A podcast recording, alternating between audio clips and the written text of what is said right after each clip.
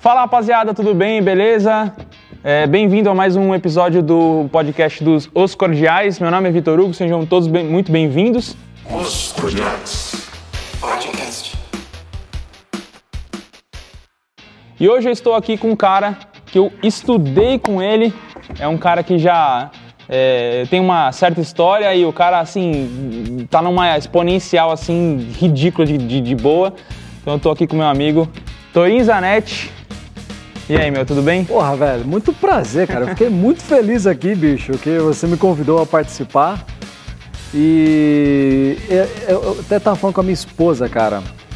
Falei, cara, como é legal ver a galera que estava ali com a gente, fez uma parte da nossa infância, né? Sim. Crescer e conquistar as coisas na vida, bicho. É, é legal, né? Pô, é animal. Eu, eu me deixo de orgulho isso, É cara. legal isso, eu falo, também Porra, tenho. cara, que animal. E eu lembro muito bem do seu começo. Porque eu, co- que eu te conheço, né, muito antes do canal VHD, eu muito explodir. Então eu acompanhei toda essa trajetória. E o FIC fazia, O FIC fazia as primeiras fazia né, as, as primeiras gravações com você lá, que era um amigo nosso que estudou com a gente também. Sim. Eu falei, caraca, eu falei, porra, Vitinho, o que ele tá querendo fazer aí, velho? Porque é meio louco, né? Porque era um... Quando você começou a fazer isso? Cara, 2000 comecei. É, eu, eu sempre fui meio doido, assim, por gravar vídeo e fazer as coisas, assim. Eu, desde que. Desde que eu tenho, sei lá, uns 14 anos de idade, eu ficava fazendo vídeos dos carros do meu pai, as coisas assim, né? Tipo, mas é tudo bem amador, não um profissional que nem você. Você tá com a régua bem lá pra cima. E, enfim, cara, eu comecei a fazer, mas o negócio começou a andar mesmo em 2016. Eu abri o canal, se eu não me engano, em agosto de 2016. Que, por cinco sinal. anos, velho. Há cinco anos, que por sinal foi um ano em que muita gente abriu o canal. Foi o ano que o Thiago Nigro abriu o canal, foi o ano que o Bruno Perini abriu o canal. E, pô, mais um monte de outros youtubers assim que hoje estão grandes, né? Os caras também abriram nessa época aí. Então, tipo, faz um- uma caminhadinha legal aí de lá pra cá. Não, e cara, em 2016, ah, faz cinco anos, né? Mas só para pensar, era pouquíssimas pessoas que abriam canais É. no YouTube para criar conteúdo, né? Era uma coisa muito de blogueirinho É, isso daí, a- né? até, hoje, até hoje tem essa discussão de, de blogueirinho e, tipo, pô, ainda mais no ramo que eu tava de aviação, nossa, velho, era pedrada todo dia. Era a gente te tirando do sério todo dia. Aí, velho, eu eu, eu escutei isso de uns caras, assim, o cara não falou diretamente pra mim, mas eu escutei ele falando pra alguém. Os caras me chamavam de bobo da corte da aviação. Eu fui ficar fazendo gracinha pros outros dar risada. Mas, você vê, é, é- é uma loucura, porque essa mesma pessoa que falou isso, agora, recente, veio falar, pô, tô querendo fazer umas coisas aqui, dar umas mudadas, você não quer me dar uma força? Então você vê que, né? Cara, esse negócio, eu, a gente, né, vou contar essa história um pouquinho, mas a gente criou a Movice, né? Que na verdade era uma outra empresa, em 2017, agora virou a Movice, que é uma captadora e uma criadora de conteúdo. E eu, eu, eu fiz essa, essa, eu passei por essa transição. E no começo é muito louco, porque você tem vergonha da tua mulher, tem vergonha do teu amigo, tem vergonha de gravar uma com stories assim. Porque assim, a gente fica com vergonha, preocupado com o que a pessoa vai pensar. O que minha mulher vai imaginar? O que meu amigo vai pensar? Os caras vão achar que eu sou tonto, os caras vão achar que eu sou idiota, os caras vão achar que eu sou blogueirinho. E eu falo hoje, estava conversando com meu tio, inclusive, que ele abriu uma parada muito legal, cara. Que é. Nossa, vou, vou, vou estendendo aqui o assunto. Ele abriu uma coisa muito louca. Chama Que Bela Porcaria. Olha que foda o nome. É tipo um, é é uma franquia de restaurantes, onde ele lá do interior de São Paulo, ele conheceu um cara que o cara cria porco. Então eles falam, cara, desenvolveram, trocaram uma ideia, deu um puta de um match entre os dois, construíram a Que Bela Porcaria, que são cortes de porco ali, meu, que... É que a gente associa o que bela porcaria é uma coisa negativa, mas na hora que você entende o contexto, você vê que porcaria é só simplesmente, sei lá, vários porcos, não sei. Sensacional, que bela porcaria, cara. Eu achei fantástico. E eu falando com ele, pô, tio, você precisa, cara, agora mostrar a tua cara. Ele Uhum. falou, porra, Torinho, eu acho ridículo isso, cara. Falei, meu irmão, quando as pessoas começarem, quando você começar a fazer, quando as pessoas começarem a te chamar de blogueirinho, é que você vai perceber que está no caminho certo. Aí é o caminho. Quando você assim, ah, o tio tá todo blogueirinho, tô no caminho certo. É. Porque as pessoas, cara, principalmente as pessoas do nosso meio, elas, a grande maioria, tá? Elas não querem ver a gente crescer, de fato. É, é verdade. Incomoda, né? Incomoda, porque não é nem o teu crescimento, mas é, na verdade, é, o insucesso dela. Sabe? Sim. Nem sei se existe essa palavra insucesso. É, né? Mas é- enfim, você entende o que eu tô sim, falando? Sim, sim, o cara não. é- é- é- eu entendo, é, é- é que é, aquela coisa psicológica. É muito mais fácil você culpar o outro por uma coisa sua, terceiriza, joga a culpa no outro. É muito mais fácil do que você assumir a responsabilidade e tentar mudar, né? Então isso Exatamente, cara. é, é, é normal que, os- que as pessoas tenham a tendência de fazer isso. Tanto que antigamente eu me preocupava muito, assim, velho, com o que, que o outro pensava de mim e tal, que entra no- na esfera do que você tá falando, né? Tipo, Exatamente. ah, o que, que o cara vai pensar, que eu tô aqui com o celular. Cara, mas chega uma hora que você fala, velho, não, não vou agradar todo mundo. Vai ter gente que vai me criticar, vai falar mal, mas, cara, Não, mas ó, cara, pra você chegar nesse ponto, você apaga muito stories, hein, velho? não, apaga. Fala. Apaga. Você, grava umas 50 vezes, você fala, aí você fica preocupado realmente o que a pessoa vai pensar, aí você apaga, você desiste, Não, você aí você passa tenta muito de nervoso. novo. Você é passa foda. muito nervoso. Eu, eu, eu- eu- no, no- no- no âmbito da aviação, já até comentei isso outras vezes, cara, tinha um perfil de Instagram lá, chamava Joe das Galáxias. Esse cara me martelava todo dia, velho. Todo dia. Ele, ele zoava até foto que eu tava com a minha filha, velho. É sacanagem. Aí eu falei, ô, mano, pega leve. Tipo, porra, assim também não, né, cara? Porra, você tá... Mas é, é foda, cara. Ó, só pra gente é, contextualizar. Conta quem é você, tua trajetória, o, o, quanto, o que, que você faz hoje, os, os seus negócios aí, dá uma, uma, uma Fechado. Cara, em tudo. eu sou fotógrafo de casamento há 15 anos. É, é engraçado, vou contar brevemente a minha história aqui. Eu quando. Eu nunca dei certo em lugar nenhum na minha vida, cara. Nunca se encaixou em lugar nenhum. Nunca, nunca, nunca me encaixei em lugar nenhum na minha vida. E eu tenho uma família um pouco tradicional, assim, em relação a trabalho, a conquista. Nunca ninguém chegou pra mim e falou assim, cara, o que, que você gosta? O que, que você faz? O que, que você tem tesão de fazer? Mas de uma maneira, eu falei assim, cara, você precisa fazer algo que você ame. Nunca te estimulou sabe? alguma coisa que Não é nem que estimulou. Eu, eu- eu- digo que assim, perguntaram o que eu gostava. Pô, eu acabei fazendo publicidade, que era um. que ninguém sabe. Vai fazer ou vai fazer publicidade ou vai fazer administração. É que foi exatamente o que nós fizemos. Você fez publicidade A também? gente fez o técnico de, no colegial de administração e Puta, publicidade. Verdade. E aí, cara, eu entrei nesse negócio de publicidade, enfim. Mas não é isso que eu ia falar. Aí a família, cara, até me perguntaram o que, que eu gostava, mas ninguém chegou pra mim e falou assim, cara, você precisa falar, fazer o que você ama pra você ter sucesso. Porque meu pai, pô, meu pai não teve tanto estudo também, porque ele teve uma vida bem puxada. Minha mãe é a mesma coisa, teve que ralar pra caralho pra construir tudo que a gente tem. Então, eles não tiveram uma educação e uma formação para chegar para mim e falar, pô, vai por esse caminho, entendeu? E eles fizeram tudo da melhor maneira possível dentro do que eles podiam, e foi incrível. E eu acabei descobrindo isso com, realmente com o tempo, porque eu entrava num lugar e não dava certo, eu entrava no outro e não dava certo. Até que, cara, chegou um momento, juro pra você, eu falei, agora vai. E eu fazia uma parada que era auditoria de software. Por exemplo, eu ligava para um arquiteto, falava, meu irmão, quantos computadores você tem aí? Cinco. Tá, quanto AutoCAD é original? Aí eu fazia o cara comprar. Meio que fudia com o cara, de certa maneira, porque, porra, naquela época lá, um software era bizarramente caro. Sim. Um autônomo, inviável, completamente inviável. Não deu certo. Como que era a empresa, cara? Nem um- consigo te imaginar fazendo isso. não, nem eu hoje em dia, pelo amor de Deus. Como que era a empresa? Era um diretor e tinha umas cinco empresas dentro de uma sala. Uma vendia assinatura de jornal, outra fazia de software, outra de marketing e tal. E tinha meu chefe. Chegou um belo dia e eu sou muito conectado com as pessoas. Eu sou canceriano, choram pra caralho, eu me apego a muitas pessoas. Assim. Queria uma relação muito boa com os caras. Chegou um certo dia, meu, o diretor chegou pro chefe, me chamaram e falou: Cara, infelizmente não vai dar mais. Aquilo pra mim foi o fim. Porque eu saí daquele emprego, cara, eu chorei. Eu lembro que eu chorei pra caralho no dia que eu chorei na Copa lá com a tiazinha, nem lembro o nome dela. Que eu falei, e a minha sensação era, eu sou um merda, velho. Ô, isso é horrível, cara. Juro por Deus, assim, eu sou um merda, eu não sirvo pra fazer nada. Eu não via um horizonte. Sim. Aí vem história maluca, cara. Um grande amigo meu e meu vizinho era fotógrafo de moda e de casamento. E ele me viu na- vagando na rua ali e falou: meu irmão, entendeu o que estava acontecendo? Vamos lá me ajudar, carregar a luz para mim.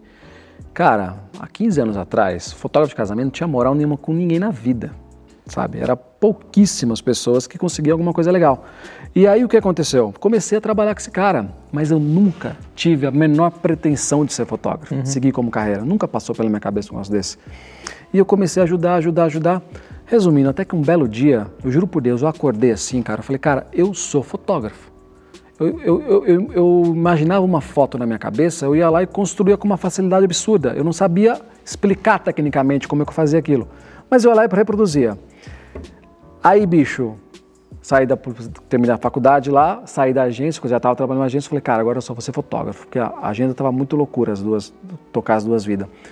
Comecei a virar fotógrafo. A família foi um pouco contra, de certa maneira, porque, cara, era um bagulho meio que autônomo, É, eles, eles, eles não né? estavam tendo a visão que você estava tendo sobre a parada, né? Eu nem tinha uma visão sobre a parada, para ser muito Ah, honesto. entendi, entendi. Era mais o que tesão. Entendi, Porque entendi. O, que o que que marcou no casamento? É, eu me identifiquei muito. Cara, imagina só, quando você vai de convidado num casamento, você tem uma ótica. Uhum. Você está envolvido emocionalmente ali com o pessoal. Quando você vai de fora, é um, é um olhar diferente. Uhum. É muito louco isso. E quando eu vi aquelas pessoas chorando de felicidade, falei, caralho, velho. Ô, para pra pensar. Um ser humano chorar de alegria, mano. Você viu aí o, o, o Ítalo que, que venceu lá? Quem não se emociona e vê o cara chorando, o cara feliz? É, é verdade. Porra, é muito foda. Eu tenho isso todo final de semana, cara. Eu fotografo a alegria das pessoas todo final de semana. Eu tenho um propósito naquela vida daquelas pessoas. Eu, vou, eu falo que eu vou estar morto, vai ter gente vendo o meu trabalho, Da hora. sabe? Então aquilo me encantou muito. Eu falei, cara, eu quero isso na minha vida. Eu não tinha uma cabeça de empreendedor, não via como negócio, eu não bolei uma estratégia. Eu simplesmente me joguei e fui. Então até que eu tomei muito na cabeça por conta disso. Mas é um aprendizado, é evolução, né? Aí, cara, veio uma história muito louca. Comecei aí, comecei aí, mas, meu, sem um puto, não tinha grana. Pagava o almoço, vendia o almoço para pagar a janta. Como Minha tudo no começo, né? Como tudo no começo, né? É, Mas é- isso valoriza a história. É, com certeza. Eu penso muito assim. E aí o que aconteceu? Minha mulher engravidou. Ô, louco. Aí eu falei, meu irmão, agora o bagulho Tem que. precisa acontecer. E não foi nem acidente, ela engravidou porque a gente é maluco mesmo. A gente tem muita fé em Deus e sabe que as coisas vão dar certo. A gente resolveu ter filho e eu falei, agora precisa acontecer. E Deus é fantástico, cara. Realmente, não deixa faltar nada, cara. Se você segue o caminho bonitinho, faz tudo certo, cara, as coisas vêm de acordo com a nossa necessidade. Eu acredito muito nisso. E aí, eu. E sem grana. Aí eu fiz uma jogada, foi muito foda. Um primo dela mora na Holanda, junto com a mulher, estava no Brasil, em julho de 2014. Aí eu peguei eles fiz uma foto dele, dela, da mãe, com a filha na pracinha, e elas falaram, puta, não, eu não gostei da foto do meu casamento, tal, tal, tal. E ficou, e soltou esse negócio. Depois ela soltou, ah, meu, vamos pra Holanda lá, ficar na nossa casa, tem lugar pra ficar. Quando ela falou isso, eu falei, puta, meu, cara estiloso, ele tem cara de holandês, mas é brasileiro. Ela maravilhosa também, tem cara de italiana. Aí eu falei, cara, imagina se eu pego esse casal na Europa de noivos.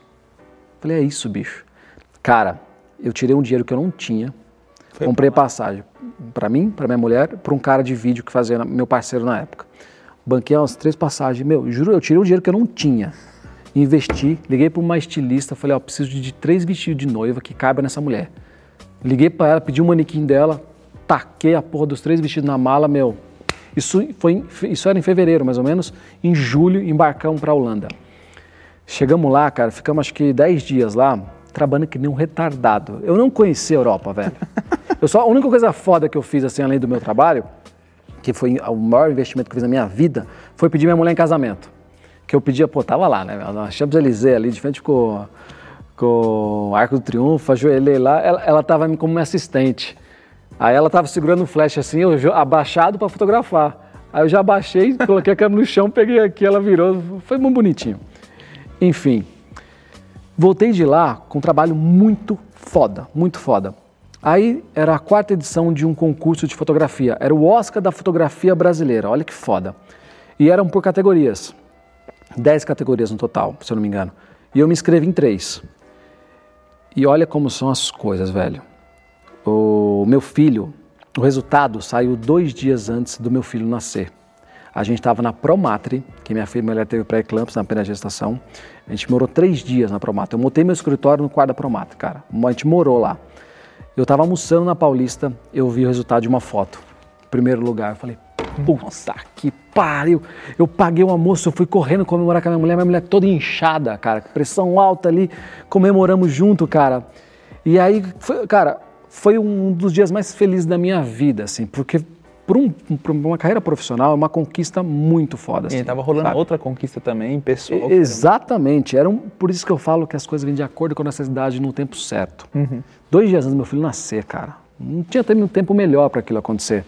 Resumindo, Vitor, parei com calma, olhei tudo o resultado, cara, a gente ganhou nas três. primeiro louco. lugar. Foi bizarro, assim. Nas- ou seja, se tivesse se inscrevido em mais, talvez... Ah, não sei, né? Aí, eu cara, noite de premiação, fui entrevistado pelo Amaury Júnior. Eu acho que eu vi isso, cara. Eu acho que você sempre chegou a postar. Pô, lógico, Então, pra caralho que eu, Eu acho que eu postei. vi isso. Eu falei, pô, mano, olha que da hora onde, onde esse cara tá, Cara, ele é bizarro, meu. Eu fui o fotógrafo mais premiado da noite. Foi, foi incrível. E o que aconteceu? Eu tive uma visibilidade que eu não tinha. Porque eu tinha um trabalho legal, mas as pessoas não tinham acesso é, não- ao meu não trabalho. conheciam, né? Não tinha Instagram, não tinha Facebook. Aí vem a história mais louca da minha vida, meu irmão. Chegou um- uma noiva, me liga, Torinho, eu vou casar no Uruguai, visto que eu trabalho pelo prêmio lá, amei, fechamos. Cara, primeiro casamento fora do país. Em, 2014, em 2015 isso era uma coisa completamente É. surreal. Assim. Até hoje ainda é bem... Mas bem- hoje tem mais, assim, Isso. né? Mas antes era muito Sim, raro alguém casar raríssimo. fora do país. As pessoas enxergaram que acaba saindo para um número menor de convidados mais barato do que casar aqui no Brasil. É, que é sim, absurdo. sim. É, é, foi, é, Basicamente o que eu tinha, quando eu fui casar, foi a estratégia que a gente tentou. Acabou não dando certo, mas foi isso aí. É, mas é muito isso. Aí, cara, voltamos, entreguei o trabalho para ela. Eles amaram. Aí o noivo, Alexandre, falou: Cara, Torim, gostei demais da tua energia, do teu tipo de trabalho, do teu olhar. Eu quero o teu olhar na minha empresa. Eu falei: Porra, Ale, ótimo, velho, vambora. Marquei um reunião com o cara na história do cara. No prédio da Brasil Invest, ali a cobertura. Cheguei lá em cima, pá, me deu de frente com o logo da empresa. Neo Intelligence. Falei, caralho, Ale, trampei nessa empresa, cara. Ele, como assim? Falei, pô, trabalhei aqui acho que em 2006, 2007. Falei, pô, foi o ano que eu inaugurei. E eu sabia que eu conhecia esse noivo de algum lugar, cara. Ô, Vitinho, seguinte, mano. O Alexandre, velho. Olha que história foda. Ele era o diretor da empresa que me mandou embora, velho. Não acredito. Olha que foda isso, meu irmão. Nossa, Até né? arrepia até hoje isso, velho. Como o mundo dá a volta. né, Olha velho? que foda, cara. Olha que ensinamento que eu tive na minha vida, cara. O cara me manda embora. Depois ele precisa de você. Não, não, mas pior do que isso, eu, eu, eu, eu, eu chego no fundo do meu poço. Eu saio de lá falando, eu, cara, eu sou um merda, eu não sirvo pra fazer nada. Mas tudo aquilo, cara, serviu para eu chegar até a fotografia, cara Sim. construir tudo que a gente está construindo e o cara me contratar para o dia mais importante da vida dele, meu irmão. Olha que bizarro, velho. Não De uma certa maneira, eu né? tenho que agradecer o cara. Parece coisa de filme, né? É muito louco. E é porque às vezes a gente não entende as coisas que acontecem na nossa vida. Eu estava vendo uma parada do padre Fábio de Mello, que ele falou o seguinte, cara, às vezes a gente acha que o fim, como que ele fala, que é uma parada muito louca, cara. Que como, ai, cara, me esqueci agora como que ele falou, que é, uma, é, uma, é um ensinamento bizarro, assim. Os meios. ah, os- até- eu acho que eu sei qual, qual é, mas eu não tô conseguindo lembrar agora exatamente a frase. Puta que pariu. Ele fala o seguinte, que o, o fim, às vezes a gente acha, puta que pariu, esqueci. Corta essa parte aí, esqueci do rolê. Mas é um ensinamento muito foda. Ah não, às vezes a gente acha que a, a nossa, que a tragédia que acontece na nossa vida é isso mesmo. Às vezes a gente acha que, a tragé que as tragédias que acontecem na nossa vida é o final. Mas na verdade é só o começo. Só conhece. Faz É sentido. muito louco. Aí Faz quando eu ouvi isso, eu falei, puta que pariu.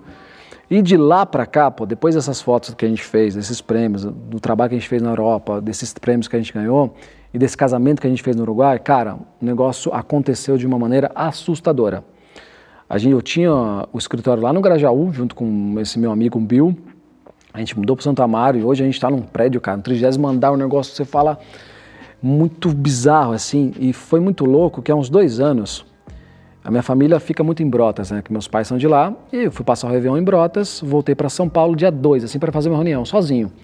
Cara, São Paulo, dia 2, não tem nada nem ninguém. Falei, vou lá no Grajaú, ver a galera lá, né? Tava tranquilo aqui, fui lá, visitei os caras. Aí você fala, porra, cara, é engraçado isso, meu. Muita gente, eu acho que não tem problema isso, sabe? Eu acho que todo mundo tem que estar feliz, isso que importa. Mas a- as pessoas, elas não buscam uma parada maior, sabe? Então, os meus amigos de infância, na mesma situação, tomando a mesma cerveja no mesmo lugar, é muito louco isso, sabe? Por isso, quando eu falo, quando eu vi você construindo o negócio crescendo, eu falo, mano, que foda, velho! Que sirva de exemplo pra muita gente, pra galera acordar e vamos vencer na vida, vamos construir uma parada legal. Sim. E aí, cara, eu fui no meu escritório. Toquei a campainha, tinha gente, virou uma podóloga lá. Uhum. Não sei por que que eu resolvi passar lá. Eu passei lá, visitei uma vista ali pro- quase pro Sesc, né? Eu vi ali, eu falei, pô, que animal, que delícia viver isso aqui de novo. De lá eu fui pro meu escritório. Aí quando eu cheguei no meu escritório, eu tive que meio que um choque, cara.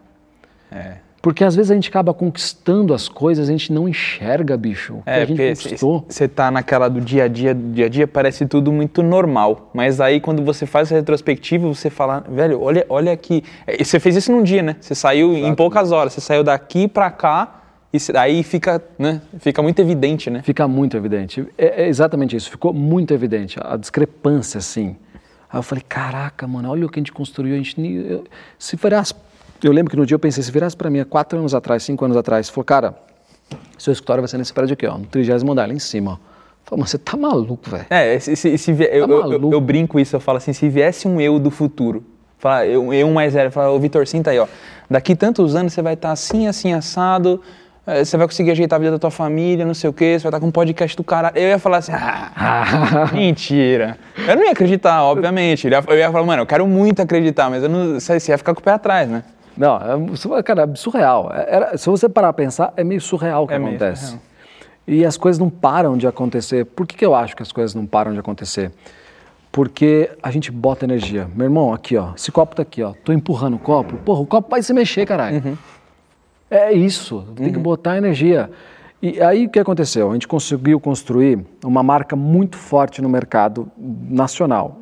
A gente atende umas principais famílias hoje do, de, da, cara, de, de Cuiabá, de São Paulo, de Porto Alegre, a gente está pegando uma galera muito foda agora. E aí eu busco isso, cara. Eu quero pegar as principais famílias do Brasil inteiro, cara. A gente está começando a entrar em Brasília agora, que é um país muito. que é um, que é um país, ó. Um é um estado muito foda também. E a gente, tá, a gente conseguiu construir um negócio muito forte. Por dois motivos. Primeiro, construir um time foda. Que, com uma galera que acredita nas mesmas coisas que você, que tem a mesma busca que a sua. Tá bem alinhado com cultura, Isso é com, muito- com o que você acredita de como, como vida, né? Como... E pessoas que te complementam, cara. Eu sou um cara completamente lá no 220. Juro pra você, é capaz de a gente sair daqui com duas ideias de negócio. É bem assim mesmo. Eu entendo, eu Sabe? entendo 100% que tá falando porque eu sou igualzinho. Você fala, não, vamos, vamos- montar isso, vamos montar aquilo. Se eu não tiver pessoas, fala, oi, Torinho, calma, mano, vamos, vamos focar aqui, vou botar energia. Eu falo, então vamos tocar energia que eu vou por aqui. então, é, é isso, cara. É- são pessoas. Precisam arrumar pessoas para fazer o negócio acontecer. E aí veio a abençoada da pandemia, que eu vou chegar na Movies agora. Veio a pandemia e a gente, com a nossa inquietação, não, não, não, a gente não aceitou ficar sem fazer nada em casa. E a gente foi para o escritório e a gente começou a fazer retrato de profissionais, assim. Eu tinha uns noivos que eram empreendedores, são empreendedores. E na época até eu convidei o Ricardo, você conhece o Ricardo Tinha Chique? Não. Filho do Roberto Tinha Chique, eles têm um negócio do Instituto Gente, da Auditora Gente. São uns caras fantásticos, assim. E aí eu comecei a fotografar ele, foi um outro. Aí o meu ex-sócio estava em Nova York e o Alfredo Soares estava em Nova York também. E aí o que aconteceu? O Bruno Vanenck, da Coleone, era nosso amigo. E é muito amigo do Alfredo. Sim. Ligamos pro, pro, pro Bruno e falei, mano, o, Alfredo, o Matheus tá lá e o Alfredo tá lá. Vamos conectar os caras lá, pô. Aí conectamos os caras lá e eles. O Matheus manda bem pra caralho, fotografou o Alfredo e o Alfredo ficou apaixonado. Falou, mano, você vai fazer a capa do meu livro. Aí nós fizemos a capa do livro do Alfredo no meu escritório. Cara, montamos luz lá numa parede preta, extremamente improvisado, e ficou foda pra caralho. E aí o Alfredo, O primeiro livro, Bora Vender. Ou o segundo. eu acho que é o Bora Varejo, né? Bora Varejo, que é o seu. Porque o Bora Vendeu, acho que era uma capa vermelha, se eu não me Isso, engano. isso. É, é verdade, é verdade. É, Bora e o. Bora Varejo é a capa da foto dele, do rosto dele. E aí o que aconteceu? A gente começou a fotografar muito profissional. E a gente entendeu que esse cara tinha uma demanda de vídeo. E a gente tem toda a estrutura de vídeo, né? Pô, conhece o mercado de casamento inteiro, todo mundo. E começamos a fazer um vídeo para um, vídeo para outro, vídeo para outro. Cara, em quatro, cinco meses a gente tinha montado uma produtora. Montamos uma puta uma produtora e começamos a fazer um negócio. A gente criou um, um serviço de assinatura. Então, como é que funciona? Você fecha um, paga um FII mensal pra gente e você tem X minutos para você utilizar para o teu conteúdo. Porque tava, isso está crescendo muito. Com a pandemia, acelerou pra caralho. E, cara, o negócio começou a rodar, começou a rodar, começou a rodar, começou a rodar. E aí aconteceu que a gente estava construindo um negócio gigantesco, mas aí, é, provavelmente, escolhas de caminhos diferentes e pensamentos diferentes, a gente resolveu separar. E aí o Matheus seguiu com a 3017. Ah, nisso o Alfredo entrou de sócio, que ele enxergou o negócio. Uhum. Ele foi um puta de um mentor pra gente. O Alfredo é um cara extraordinário, É, ele é fantástico. Eu até falo que a única coisa que me dói nessa dessa separação aí foi não deixar de ter sócio do Alfredo. e aí, cara, ele pegou, eles ficaram com a 317 e nessa, nesse meio do caminho entrou o Tchê, que é um cara de, que entende pra caralho de, do audiovisual. A gente seguiu o caminho com todo o time lá, com toda a estrutura, e a gente seguiu com a Movies. E a gente está vindo agora, cara. A gente faz filme publicitário, a gente faz filme institucional, a gente tem essa captação de conteúdo agora, a gente chama de recorrência, né? E estamos voando, cara. Os, né, os no- dois negócios estão acontecendo paralelamente assim e não para de aparecer outras coisas. Não para, é impressionante. E agora, pra audiência aí que tá ouvindo e não tá vendo o vídeo, e deve estar achando que você deve ter 63 anos, né? Porque essa história ficou tão. É, tipo, mano, o cara tem uma carreira de. Quantos anos você tem? Agora fala pra galera. Pros, pra, pra, Porra, não, eu tô- cara, eu não sei se estou mais novinho não, cara. Tô com 34 anos. Ó, bicho. 34 anos. Ó, Olha a história do cara com. O cara tem dois filhos. Já. Não, não, pera lá, só coisa. Minha mulher tá grávida, vem um terceiro, tá? Ô, louco, três filhos. Ó, aí sim, Tá parabéns. vindo um que animal. terceiro, cara. Tá de dois meses grávida. Nossa, que animal. Animal demais. É, é foda. Nossa, é muito bom, né, filho? E, e- e você sentiu essa parada quando nasceu seu primeiro filho, sua, sua vida teve um, um outro significado? Eu sempre pergunto os convidados que vêm aqui porque... Eu posso ser muito franco com É, você? é. Eu não sei como é que foi pra você. Meu sonho de vida era ser pai, mas desde moleque. Sim. Eu tenho uma pá de sobrinho, inclusive esse menino que tá ali é meu sobrinho, o primeiro sobrinho que eu tenho. É mesmo? Já botou o moleque pra trabalhar. Ah, pra caralho, ele é bom pra cacete, moleque, inclusive. Eu sempre tive o sonho bizarro de ser pai. Mas, cara, quando eu descobri que ia ser pai, foi completamente diferente do que eu imaginei. E aí meu filho nasceu, as coisas foram acontecendo e eu comecei a achar muito estranho uma parada. Eu falei, cara, será que eu não amo meu filho? Eu tô falando um negócio aqui que, cara, ninguém fala, velho. Ninguém fala, mas todo mundo passa Mas eu não sei se todo mundo, mas eu sei gente que, que passa por isso. Porque o que, que acontece? Quando a gente tem filho, que não, eu vou chorar, eu vou me emocionar. Eu tenho, eu tenho que, eu amo esse menino, meu Deus, é a coisa mais incrível da minha vida. Mas muita gente não sente isso de verdade. Uhum. E eu comecei a ficar preocupado. Eu falei, porra, cara, será que eu não amo meu filho, velho? Que porra, eu não consegui entender aquele, aquele negocinho lá. Entende? Sim.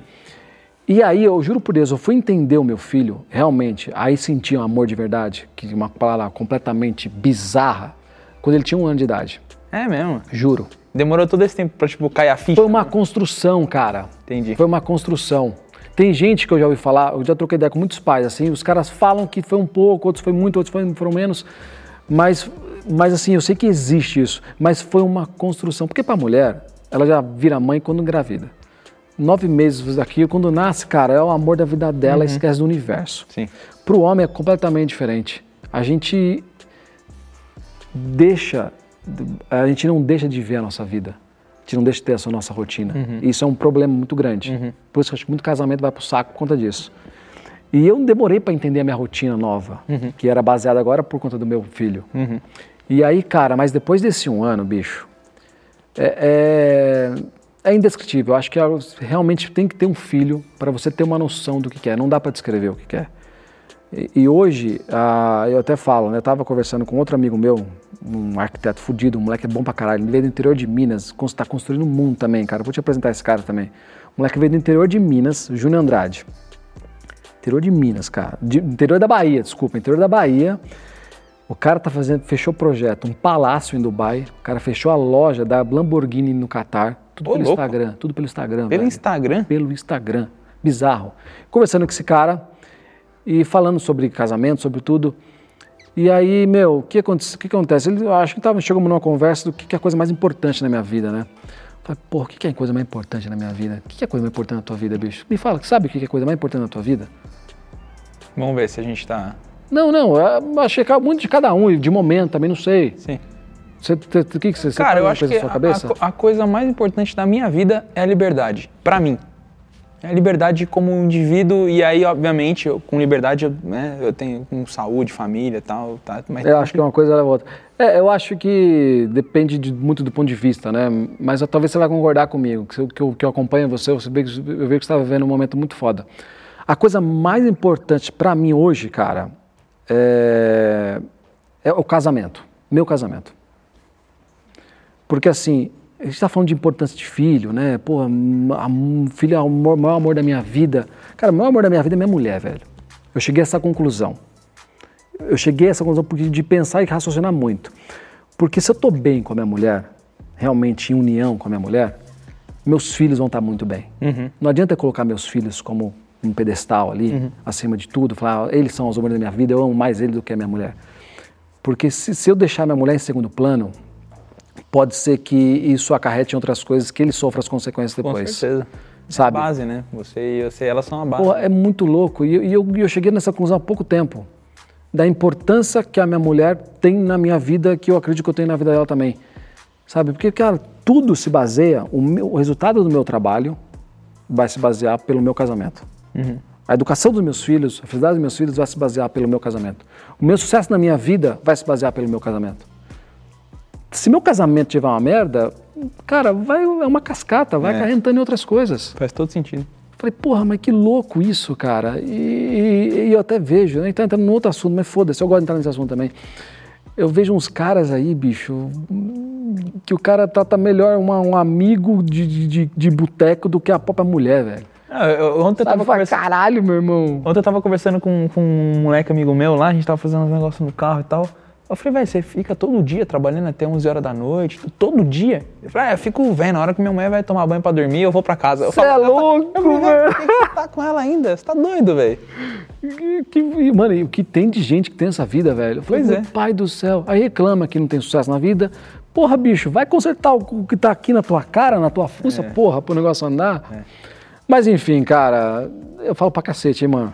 Mas é, a ideia é essa, o podcast, o pod- o podcast é justamente pra isso, é pra gente bater papo e, cara, eu posso te falar que tá sendo um dos mais legais. Porque tá bem, bem solto mesmo, a gente entrevista muitas vezes que é difícil de desenrolar, Cê- quando é desenrolado é mais fácil. Da hora. E, cara, é... Você contou um pouco aí, é, é- é até engraçado, porque você comentou do Alfredo, né? O Alfredo foi, um, o, o primeiro contato que eu tive com o Alfredo foi muito louco, porque ia ter o VTEX Day, ia ter a entrevista com o Obama e tal, eu não achava mais convite, aí eu joguei no Instagram. É impressionante como o Instagram é uma ferramenta é, um- absurdamente boa para você fazer relacion- relacionamento. Aí eu mandei no Instagram, coloquei no Instagram, rapaziada, é, se alguém tiver convite do VTEX aí e tal, não sei o que, eu, dou, eu troco por um voo de helicóptero. Tipo, minha moeda de troca foi essa. Véi, do nada pipocou o Alfredo Soares no meu Instagram. Que bizarro. Fala, irmão, beleza, eu tenho um aqui, que- vamos fazer esquema? Só que eu não sabia quem era o Alfredo, depois que eu fui entender que ele tinha sido, a empresa dele tinha sido incorporada pela VTEX, né? Então ele provavelmente tinha vários convites. Daí, no final das contas, acabou que não deu certo, que eu achei um outro amigo meu que aí, sei lá, aconteceu alguma coisa na vida dele que ele não conseguiu. E eu comecei um relacionamento com o Alfredo desde então, e aí a gente começou a conversar e, e tal. Inclusive, eu tava falando com o Alfredo ontem, porque. Por que, que eu tava falando com o Alfredo? Não me lembro agora exatamente por que eu tava falando com o Alfredo, mas ele até falou, pô, preciso de um voo aqui e tal. Ah, eu tava falando ele pra ele vir aqui. Eu tava chamando ele pra ele vir aqui. Mas olha que loucura, tipo, como conecta né, a galera. E é o que você falou, tipo, a gente vive meio que uma bolha, né? Uma bolha, A cara. gente vive uma bolha, assim, quando, quando a gente. E, e é engraçado que você deve estar vivendo isso hoje. Era a minha próxima pergunta. Hoje, com essa notoriedade que você ganhou como profissional, ter, ser reconhecido e todo mundo, tipo, eu imagino que hoje as suas fotos o seu trabalho tá virando tipo uns, tipo assim, se você for ver num casamento, na ordem lá de prioridade, cara, o seu tá no primeiro ali, tipo, quem que vai fazer minhas fotos? É o Torinho, vai fazer, né? E com- como é que tá sendo esse tipo, esse networking que você. Porque eu imagino que você, meu, você deve estar em contato Pô, hoje com. Por exemplo, você falou, ah, preciso conectar o Alfredo. Você conectou uma pessoa que conectou o Alfredo. Os caras falam que você tá. Você conhece qualquer pessoa no mundo em, é, em cinco pessoas, né? É. Em cinco pessoas você tá em qualquer pessoa do mundo. É verdade. Tipo, eu, eu sinto hoje que é um- é um pouco menos pra mim. É no máximo duas, velho, eu tô em alguém. É impressionante é isso. impressionante. Co- Conta aí pra mim, o que que mudou essa, essa rede de relacionamento, esse networking de, de galera muito grande, mudou um pouco tua referência de vida? Cara, primeira coisa que eu acredito muito, eu tava conversando isso ontem com a, com a Jenny que trabalha com a gente, no nosso braço direito lá, como é importante você construir o relacionamento. E, e a construção do relacionamento ela leva um tempo, cara. Não dá pra você construir um prédio do dia pro outro. É, você tem que respeitar o tempo ali, secar o cimento, o concreto bonitinho, andar por andar. E, e essa construção que eu fiz, que eu sempre tive isso dentro de mim desde quando eu comecei, Eu tava falando pra ela exatamente isso ontem, cara. Eu tô sentindo que eu tô colhendo isso hoje, Entendi. sabe? Mas de uma maneira muito orgânica, Uhum. Sem forçar pressionar nada. nada. Então eu, eu vejo que eu tenho acesso. A gente estava fotografando o João Kepler. Esse cara, Brabíssimo isso. não, brabíssimo. Esse cara falou uma parada. Porque assim, ó, qual que é a vantagem de você fotografar essa galera? Meu irmão, você tem uma mentoria ali por duas, três horas, velho. Você conversar com o cara te abre a Você mente, não né? tem noção. A gente fotografou muita gente foda e o que a gente evoluiu através do conteúdo que a gente trocou no meio das fotos com essa galera. E o João Kepler, cara, ele chegou e falou o seguinte: sabe qual é a coisa mais importante do homem que ele precisa ter? É a atenção do próximo. Aí eu falei, atenção, não demorei um pouco para entender. Como assim atenção? Eu falei, cara, se você tem atenção de quem você precisa, você tem tudo. O que é ter atenção? Por exemplo, a gente queria chegar no Alfredo. Eh, Se eu mandasse um direct pro Alfredo, gente nunca teria feito porra nenhuma. Porque dificilmente ele teria visto. Então eu consegui a atenção dele através do Bruno. Hoje a gente tem uma facilidade de conseguir a atenção das pessoas pelo que a gente já criou. Porque como a gente vive numa bolha, alguém já ouviu falar o nosso nome aqui. Então você chega lá e fala, porra, pera lá. Sabe, eu estava num casamento agora, coisa mais rara da minha vida, casamento de convidado. Fui convidado pelo Bruno Bon, que é um cara fantástico. Tinha uma galera muito foda nesse casamento. E aí você vê aquela galera é, vindo cumprimentar você.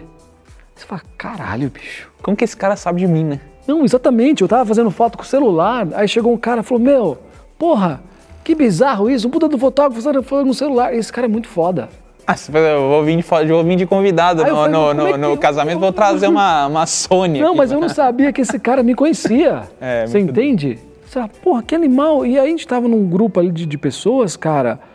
São pessoas muito foda em suas áreas. E você de igual para igual. Às vezes a gente não tem noção do que é, É. de onde a gente chegou, do que, que a gente conquistou. A gente tem um pouco de síndrome de vira- de vira-lata, né? Eu também tenho um pouco. síndrome de vira-lata, né, cara? Impressionante, né? Não tem jeito, né? Mas é legal porque isso mantém nosso pé no chão, eu acho. É, mas é, é que pra- é, pra mim é muito fácil de entender. É, você, porque você- a gente veio mais ou menos do mesmo caminho. Então, querendo ou não, pô, a gente estudou em colégio de classe média, média, baixa, e pô, a gente, a gente veio dali. Então é, é- é fácil de entender. Agora, o cara que te conheceu ontem, ele já Ah, automaticamente te coloca lá, meu, é o cara. Exatamente. É o cara das fotos, é o cara, né? Então, cara, isso, voltando, voltando à tua pergunta, eu acredito que tem uma influência muito grande na minha vida, porque a gente precisa desenvolver um projeto, precisa fazer uma parceria, tudo fica muito mais fácil, cara. né? Porque a gente tem essa danada dessa atenção de quem a gente precisa. É, é- é impressionante, cara. Faz todo sentido. Eu, nu- eu nunca tinha parado para perceber dessa forma, mas é, é bem por aí mesmo. É, a gente até fala isso como criador de conteúdo e tal. A gente tava conversando, inclusive ontem, sobre isso. A gente tava falando, pô, quanto que custa para uma empresa? Quanto que custa para uma empresa conseguir a tua atenção? Né? Porque você está assistindo televisão, passa o comercial, você não tá prestando atenção no comercial. O cara tá gastando milhões para colocar o comercial dele ali e não tem sua atenção. E às vezes você com o Instagram aqui, tá fazendo um story, a galera tá prestando atenção no teu story. Quanto custa isso? Você tem a atenção de uma porrada de pessoas, né? É isso. E é realmente é, um- é uma coisa que, que tem muito valor, né? É, e, e posso falar, eu nunca dei uma atenção que eu realmente merecia para a rede social. Eu tô nesse projeto agora, bem forte agora. Você, viu que o Bruno Vanem estava lançando vários, vários hum, produtos, workshops, você viu agora, né? É, eu, eu, eu acompanho eu acompanho há um tempo, eu, eu, eu conheci ele um dia que a gente foi na, na Corleone algum dia lá e tal, e como ele também gosta de carro e tal, eu acabei de alguma forma me conectando com ele. Mas eu vi que ele tá, ele tá, ele tá expandindo um pouco mais. A, a, Tá. a Corleone roda, independente dele estar lá ou não, e ele tá começando a fazer outras coisas, né? É, foi outro cara que na pandemia também mudou um pouco a cabeça dele, ele foi para um outro universo, obviamente que estava tudo fechado, né? Tinha um cara totalmente 220, ele criou, começou a fotografar, fazer retrato de pessoas profissionais e está criando meio que uma produtora agora e está fazendo, ele está numa sociedade com o Marco Lafico, que é um cara que faz lançamento. É um cara genial, sensacional e a gente iniciou ontem um projeto para fazer o meu lançamento também. A gente vai começar fazendo workshop, né, presencial, criando Capitano Lead, porque eu nunca dei uma atenção para o meu público no intuito de vender alguma coisa. E a gente sempre teve uma demanda. Mas, cara, meu foco era noiva, meu irmão. Eu queria fechar, eu queria agradar noiva, não queria agradar fotógrafo. Então, de um tempo para cá, já a gente vem trabalhando e eu estou fazendo planejamento para ser mais constante, constante na rede social. Até porque eu vendo isso, né? Então, eu preciso também mostrar isso. Essa casa, é, casa de, de Ferreira espeta de pau, não tem jeito, né, meu irmão? então eu tô tomando um, dando uma bela de uma atenção. A gente tá lançando um podcast, lançando um canal no YouTube. Eu já tenho vários conteúdos incríveis para lançar no canal do YouTube. E a gente vai vir muito forte nisso, cara. E, e as coisas vão aparecendo e vão surgindo e vão se, se conectando. E essa parada de você ter a atenção da pessoa que você precisa, meu irmão, é, é, é- é bizarro, assim. Pra você ter noção, a gente ia até fazer uma. O Bruno ia casar com a, com a Luísa, eles vão casar o ano que vem. E isso era antes da pandemia. Cara, vamos fazer um ensaio foda de vocês, vamos. Então vamos fazer aonde? Vamos fazer fora do país. Cara, vamos fazer em Marrocos. Vamos fazer um ensaio de vocês foda em Marrocos. Cara, em dois dias tava tudo organizado. Ô, louco. Achamos uma agência que topou, fez isso, tudo pago. Hum, Assim, ó, bizarro, cara. Dois dias pra fazer foto Não, do Marrocos, tipo, a estrutura, você tem seu time, Não, não é. roupa. A, a estrutura da viagem, em dois dias eu conversei com uma, liguei, me conectei com uma mulher, expliquei todo o projeto para ela. Ela falou, cara, eu está como projeto de levar noivos para lá, para fazer casamento para lá, em Marrocos, no Marrocos. E eu acho que seria ideal. O perfil do Bruno e da Luísa mega atende o público dela. Seguimos o negócio, cara. Aí eu falei, cacete, velho. Em dois dias praticamente eu organizei uma viagem para Marrocos. De fato, você estalou o Acabou dedo, que não aconteceu. rolou. Acabou que não rolou por conta da pandemia.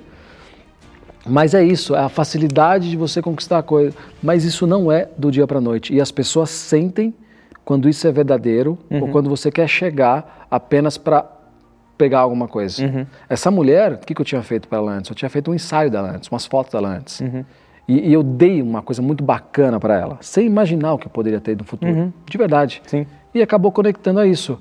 E as pessoas hoje em dia, hoje em dia cara, elas querem essas atenções porque tudo é para ontem. Mas elas esquecem de, porra, preparar a terra ali, fazer a plantação bonitinha, para colher no tempo certo. É. E realmente, não tem paciência para esperar dois, três, cinco, dez anos, né, cara? Tudo que é para ontem. E é o que eu tô falando. Eu tô sentindo que eu tô colhendo o que eu comecei a plantar há 10, 15 anos atrás. Faz sentido. Com fornecedores, com parceiros. Então, porra, isso é sensacional. As pessoas precisam concentrar e é importante ter atenção hoje, dar um jeito de conseguir, porque hoje está tudo muito mais rápido, muito, mais acelerado. Mas é importante, cara, uma, um- uma regra básica assim. Antes de pedir, dá alguma coisa, cara. Mas dá. É o- o- é- faça, eh, soma na vida da pessoa. É a reciprocidade, né? A, a Reciprocidade. pessoa se sente até mais na obrigação de te ajudar quando você pedir, porque você já fez alguma coisa pra ela, né? Exatamente, cara. E tudo no tempo certo, tudo bonitinho, que os negócios acontecem, cara. Animal. Deixa eu te fazer uma pergunta. Você comentou aqui sobre seu curso online e você entregar alguma coisa para fotógrafo. Ah, no começo do episódio você falou que você simplesmente sabia procurar um, um- um- clique perfeito. Você conseguiu hoje definir processos e conseguiu é, desenhar isso de uma forma que outra pessoa consiga entender qual que é o seu processo criativo? Como você conseguiu fazer isso? Cara, de uma certa maneira, sim. Eu vou te explicar. Por que, que a gente hoje é reconhecido pela empresa que é uma das empresas mais criativas no mercado de casamento? Pelo tesão de fazer o que faz. Vou te explicar o porquê disso, cara. Ó, mas que, que baboseira que você está falando aí, meu irmão. Vou te explicar por quê. A gente sempre teve uma preocupação, e isso não foi nem pensando com cabeça de empreendedor. Não tinha cabeça de empreendedor. A minha cabeça de empreendedor é muito nova, cara, muito recente. Foi uma questão de realmente de agradar, de querer fazer mais. Over delivery, cara. É isso. Todo casamento, cara, há muitos anos atrás, o que, que a gente fazia? Fazia a foto final, que a gente chama de foto final. O que, é foto final? É uma foto que você vai entregar para o casal, que você não tivesse entregado, eles não iam sentir a menor falta, porque aquela foto ela não existe. Sabe, ela não existe aquela foto.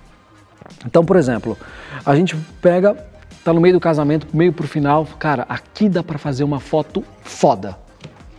Pega a equipe, monta a luz, prepara, teste, fica 10, 15, 20, às vezes até 30 minutos só para desenrolar uma foto.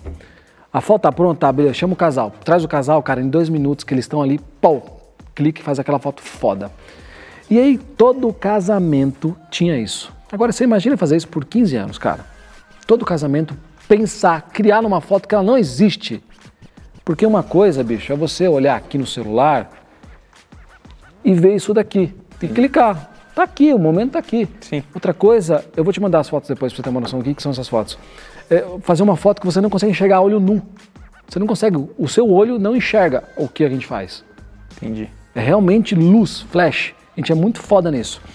Em 15 anos, criando, criando, criando, aí o que a gente fazia? Faz um- uma foto foda hoje, daqui três semanas, aquela foto muito foda que a gente amou, já é uma foto ok. E a régua vai subindo, É vai subindo, vai subindo, vai subindo. E, e sabe o que é mais foda? A gente, na época, tinha uma equipe de vídeo que trabalhava muito com a gente. Os caras no vídeo falavam assim: ó, achei a foto final, hein? Era uma parada que contaminava. Todo mundo buscava a foto final. E o desafio do casamento era quem ia achar a foto final. E eu sempre brincava, né? Os caras vinham com a ideia e eu falava que eu tacava o leite condensado, porque tudo que você taca com leite condensado fica mais gostoso. Sim. Então o cara vem com a ideia, eu taco o meu leite condensado ali e faço o bagulho acontecer, fica foda. Então, o que, que eu acho, o que, que, eu, o que, eu, que eu quero fazer? O meu primeiro workshop presencial, como é que vai funcionar? A gente não deu- desenvolveu um nome ainda, mas meio que vai ser a Van do Torim. Eu sei muito bem como que é esse negócio de, de nome, cara. Porque a gente passou por esse problema aqui. A gente tinha tudo já, tudo e não tinha um nome. Não tinha o nome, é mais importante, né? E aí chama meio que a van do Torinho ou rolê com o Torinho. Eu vou meter uma noiva numa van e vou colocar todo mundo dentro dela. A gente vai sair por São Paulo. Aí os fotógrafos falam assim, cara, Torinho, aqui, velho, eu não consigo imaginar uma foto. Eu não sei o que, que vai sair. né? Cara, se tacar uma noiva aqui comigo, eu não sei o que eu faço. Então é ali que a gente vai parar e é ali que a gente vai desenrolar o negócio. Então a gente vai fazer isso por diversos lugares de São Paulo, para justamente desenvolver a criatividade, onde para o cara enxergar um, a- um, um- num, lugar feio, vazio, Onde ele não enxerga nada, enxergar uma, uma beleza. Porque é muito fácil hoje eu fazer foto no casamento que eu faço. Cara, decoração de milhões, maravilhosa. Tudo que você clica fica lindo, maravilhoso. Mas e o cara que faz um casamento mais simples, que não é um lugar tão bonito? Que a noiva não tá com aquele vestido maravilhoso, sabe? Então eu quero levar para esses caras que, meu irmão, dá sim para você fazer uma foto foda. Olha onde você tá, cara. Entende? Porque eu passei por esse caminho aí, eu trilhei essa- esse rolê. Comecei a fotografar casamento no Grajaú, meu irmão, era fundo de igreja.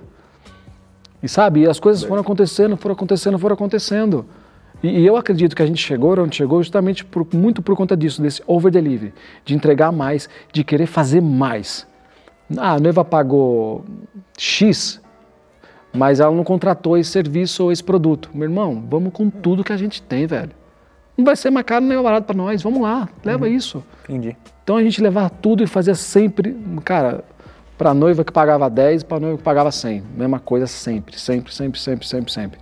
Muito foda isso. E aí os bagulho puf, explodiu. Animal. É, eu, eu, eu, eu, sou, eu sou bem adepto dessa parada do over delivery, assim, eu fazia isso desde, puta, desde a época que eu voava, tipo, ah, eu cobrava um negócio do cara e, pô, eu, não, eu sempre entregava um pouco mais, fazia alguma coisinha, botava uma comissaria pra ele que não tava incluso no, no voo, pra ele fazer uma coisa, um champanhe pra estourar com a namorada dele, e, e eu, eu sou bem adepto dessa parada de over delivery, hoje mesmo na, na empresa lá, a gente faz isso. Eu falei, cara, oferece, põe tudo de graça lá, deixa o cara degustar e tal. Ah, mas vai ter custo. Mas, mas não tem problema, porque se eu pular lá dentro, a gente, isso aí vai parecer pífio, entendeu? Exatamente. E a galera às vezes não, não, não pega isso, né?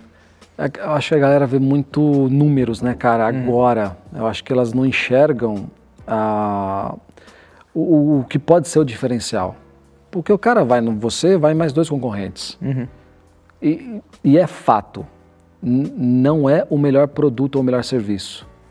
É, é- é- é a conexão com o ser humano.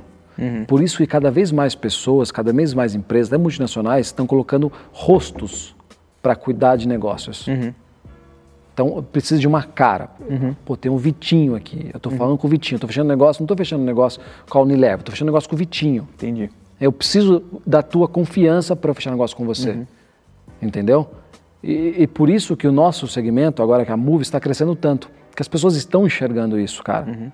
Que elas precisam ter uma cara, elas precisam ter um rosto para tocar o negócio ali. Entendi. Tá muito mais humanizado o rolê, eu, eu sinto, cara. E cada vez mais isso vai fazer diferença. E quando você encara, encontra com alguém, toma um café com alguém, aquele cara entrega mais que o normal, chama a tua atenção. Você para, pô, pera lá, meu irmão.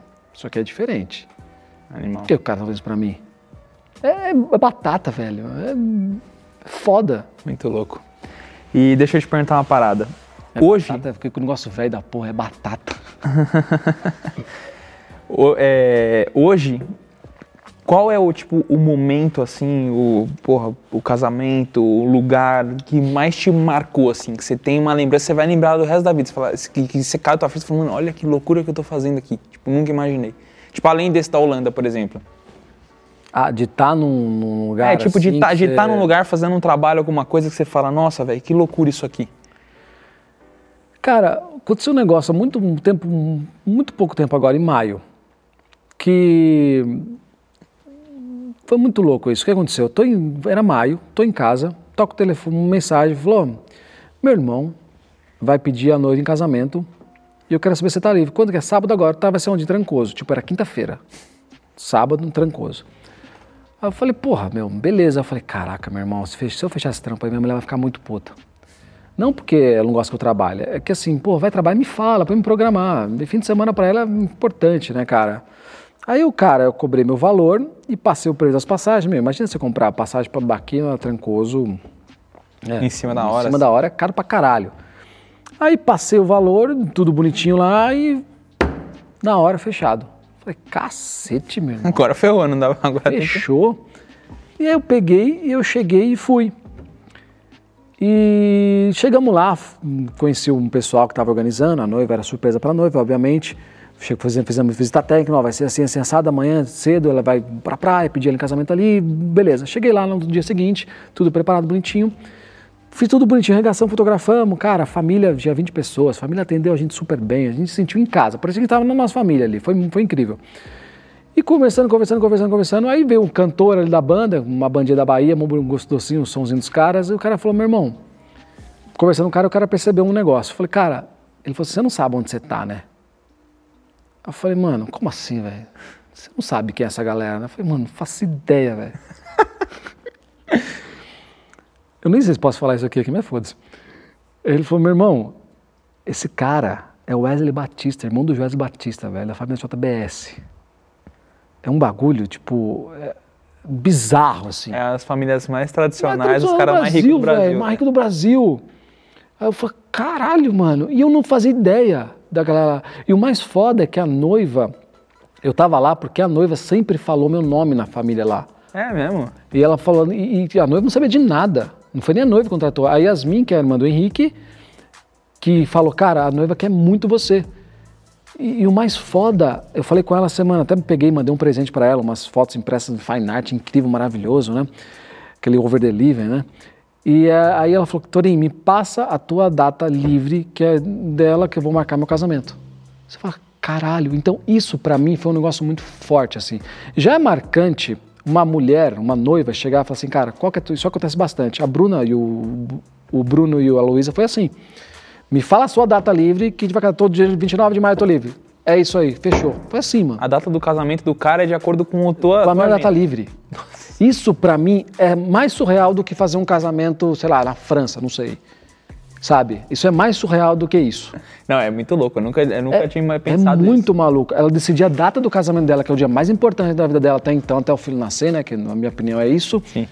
De se definir pela tua data livre, cara. Nossa, muito louco mesmo. Cacete, e um negócio de atração, né? Eu tinha falado com o Bill, que é um grande amigo meu, esse cara, que ele trabalha comigo até hoje, o cara que me trouxe pra fotografia.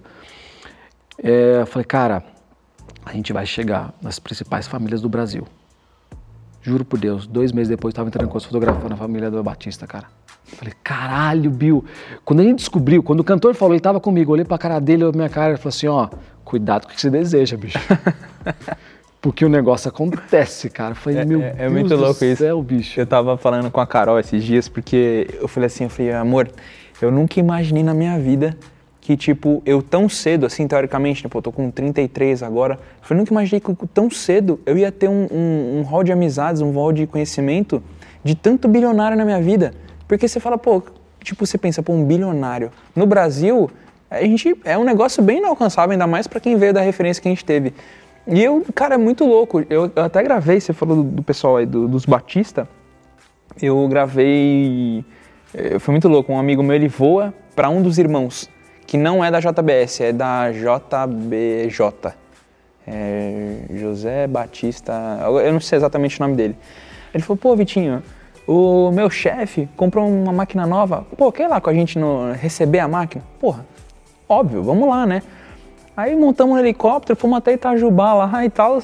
Tipo, cara, e o cara tratou, me tratou super bem. Não, eles são E- simples demais. Aí você bicho. fala assim, você fala, caralho, velho, que loucura. Tipo, nunca imaginei isso. Tô, tô de frente a frente com um cara, um bilionário, tá dando atenção pra mim e tá me agradecendo por estar com ele num momento desse aqui, registrando pra ele e tudo mais. Que loucura, né, velho? Agora, você mas sabe uma coisa que eu imagino? Isso que você está falando? Quantas pessoas não queriam estar aqui? É, então, exatamente. F- Foi o que eu falei no vídeo. Eu falei, cara, pouquíssimas pessoas no mundo vão ter a oportunidade de viver o que eu estou vivendo agora. Que é receber uma máquina de 8 milhões de reais e tá com o cara do lado, vir pra cá de helicóptero, o cara veio de jato, tipo, sabe? É um bagulho muito surreal. Tipo, pouquíssimas pessoas vão ter acesso a isso. E eu fico feliz, por um lado, de estar filmando isso, né? Tá filmando pros caras e, e mostrando isso pra galera, Foda, né? que mostrando foda. essa referência, porque é aquela coisa, eu, eu atribuo muito as- a essas diferenças que eu fiz na minha vida a- as referências que eu comecei a prestar atenção. Porque até então, minhas- você falou, ah, puta, vou lá, vejo meus amigos, tudo a mesma coisa. Eu acredito que muitas vezes os caras não têm uma referência diferente, então pra eles a vida é aquilo. O cara não, não consegue enxergar que existe mais que aquilo. Né? O cara não consegue enxergar que existe uma referência maior que aquilo. E aí, até pelo caminho que a vida me levou, né? É o tal. A gente estava falando isso mais cedo, é o connecting the dots lá que o, que o, que o Steve Jobs fala, né? Você não entende por que, que certas coisas estão acontecendo, mas quando você vê de trás para frente, você fala, puta, faz todo sentido. Por que, que isso aconteceu, isso aconteceu, isso aconteceu. E eu ter ido parado na aviação e tal, e eu ter visto toda aquela referência diferente, eu falo, nossa, velho, tem gente que vive a vida desse jeito. Coisa que eu nunca imaginei, eu achei que isso só existia em filme. E, e do nada você tá ali, teoricamente, é, não porque você é o, o ator principal naquele filme, mas você tá ali de coadjuvante vivendo aquilo, né? Tipo, por exemplo, você tá dentro de um casamento dos caras bilionários que, e, porra, Você fala, onde eu tô, né, cara? É. Mas esse negócio aí de, de não ter referência, eu concordo em partes com isso, porque assim, tem gente que tem um mindset já diferente, cara. Ah, sim. Que acha que aquilo nunca vai ser pra ele. A gente tem acesso, é uma coisa muito louca, que eu comecei a parar a pensar nisso. Tem uma galera que começa a trabalhar com a gente, ou uma equipe tal X, que vai trabalhar com a gente ali. E o cara, a gente estava num dos melhores restaurantes do buffet de São Paulo, cara. Comendo um negócio ali que muita gente não vai chegar nem perto, sabe? E esse cara é um cara simples assim. Eu falei, cara, ela não come essas comidas de rico de fresco, não. O negócio é arroz e feijão e bifão. Aí eu falei, meu irmão, posso falar agora pra você, do fundo do meu coração? Assim, é muito difícil você, ou a galera que convive com você, ter a oportunidade de comer isso daqui, velho. Você vai falar pra, pra mim isso mesmo, que você não vai comer, meu irmão. Você é louco. Eu vou comer um pouco de tudo disso aqui, cara. Sabe? Então eu acho que é um pouco de mindset, realmente, de, de entender e acreditar. Falar, mano, não, eu posso sim, velho. Eu posso sim, mano. permitir, né? Eu posso sim, cara. Por que não, mano? Porque eu tive uma educação diferente, porque eu vivi numa realidade diferente. Puta que pariu. Mas é engraçado, porque às vezes eu me pergunto isso e eu falo, falo, minha mãe e meu pai são duas pessoas muito simples e tal, porra, é... E é engraçado, porque é, eu sempre tive essa parada, eu não convivi com pessoas ali e eu sempre quis esse mais, né? Esse mais. E, e às vezes você, é taxado de um monte de coisa, de fresco e tal. Lá em, lá na, minha, na minha família eu sou. Ah, isso é coisa de piloto. Tudo, tudo é, Ah, não, o piloto quer ir lá no hotel X. Tipo, minha mãe, minha mãe virou brincadeira, virou brincadeira. Mas é engraçado, porque às vezes eu me pergunto, eu falo, cara, da onde veio isso? Da onde veio isso? Porque, tudo bem, agora é mais exacerbado. Mas antes, quando não existia referência, realmente tinha uma parada diferente. É, e você tem razão, você tem razão. Eu atribuo, obviamente, boa parte da referência que eu, que eu tive depois de um tempo que eu enxerguei um outro mundo que eu não enxergava. Mas sim, se eu for olhar desde o começo, sempre teve essa parada. Sempre teve, sempre teve um pouco a mais do que, do que É, isso então já era dentro, tava dentro de já você. estava dentro, já estava dentro. Eu não sei nem dizer de onde vem. E você acha que isso pode ser desenvolvido, cara? Cara, eu, eu acho que sim. Eu acho que sim, porque é- é que eu acho que a gente vive num, num- num- mundo onde, é, principalmente no país, é, que a gente, puta, a gente, a gente aprende um monte de coisa errada. Então a, a galera às vezes é, acha feio é, ter acesso às coisas e, tipo, às vezes o cara tem medo de falar o que ele tem e ele tem medo de ser julgado, ele tem medo de pessoas quererem ferrar ele, porque então assim, a gente, a gente realmente vive num até por conta da religião, né? Tipo, a gente for ver lá, a católica ela pregava, tipo, que era pecado, você tem que dar. Pro, sabe? Tipo, tem toda essa, essa questão. é, Cultural mesmo. Cultural, né? É, principalmente no, no país que a gente vive, né? Tipo, é, é muito. É, é só você ver as novelas. As novelas sempre o vilão é o empresário, que é dono do não sei o quê, e o, e o bonzinho da história é sempre. Então é muito instaurado isso na cabeça das pessoas. E eu vejo que existe uma dificuldade das pessoas desapegarem disso, né? É, e, e aí, cara, é essa briga de classe que a gente vê. É essa, mas eu acho sim que dá pra ser desenvolvida. A gente vê vários, va- também. vários exemplos assim. A gente vê caras que, que, que vieram do nada. O cara veio de uma, de uma referência muito baixa. O cara morava num. Pô, a gente vê. É, o Whindersson Nunes. Pô, o moleque veio lá do fundo do Piauí, mano. Hoje o cara tem acesso a tudo. O cara tem, sei lá, 30 milhões de seguidores Não, no Instagram. cara, o Carlinhos Maia, eu descobri que o stories do cara custa 150 mil reais. Ô, louco. 150 mil reais, um, Um story. story, 15 segundos, 10 mil reais o segundo do cara. Que bizarro, né, cara? E o cara tá lá no fundo do, do, do Brasil. Você viu, bicho? acesso Não, porra impressionante, cara. Eu tenho uma- umas dúvidas aqui, vamos mudar o papel do entrevistado agora aqui, ó. Não, mas de verdade, cara, que é pessoal isso. Eu acho que é legal pra galera que tá ouvindo também dar um incentivo, porque o que você está construindo, eu admiro muito, juro desde o começo. Eu, eu, como eu falei, já acompanhei todo esse teu crescimento. E às vezes as pessoas acham que a gente calcula aonde a gente quer chegar. Por que, que eu acho que as pessoas não dão o primeiro passo? Porque elas pensam assim, puta, tem um Vitinho lá do VHD. Puta, cara, o cara deve ter calculado, ele queria chegar ali onde ele chegou. E, e aí a pessoa começa a pensar nisso, onde eu quero chegar? E como ela não tem nada muito claro na cabeça dela, ela não tem aquele incentivo para dar o primeiro passo. Eu acredito, cara, que você não imaginava tudo isso acontecendo na sua vida, como você já soltou isso aqui agora. É, então me fala uma coisa, cara, o que, que incentivou? Eu sei que tem uma coisa muito dentro de você, porque eu, eu, eu quero meio que instigar as pessoas a dar o primeiro passo.